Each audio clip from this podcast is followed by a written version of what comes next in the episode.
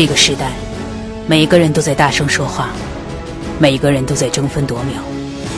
我们用最快的速度站上高度，但是也在瞬间失去态度。当喇叭声掩盖了引擎声，我们早已忘记谦谦之道才是君子之道。你问我这个时代需要什么？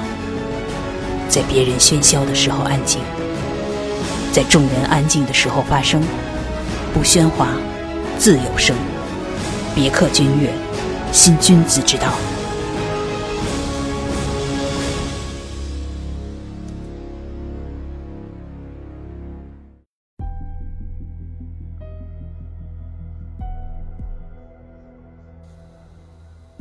一五二三年六月，在伦敦城中，算命者和占卜师预言，泰晤士河将在一五二四年二月一日猛涨。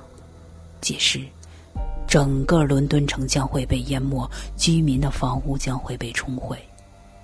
在预言发布后的几个月里，很多人开始喋喋不休地重复着这个预言，越来越多的人相信了它，民众纷纷打点行装，移居到伦敦城以外的地区，而这样的迁徙行为又加快了预言的传播速度。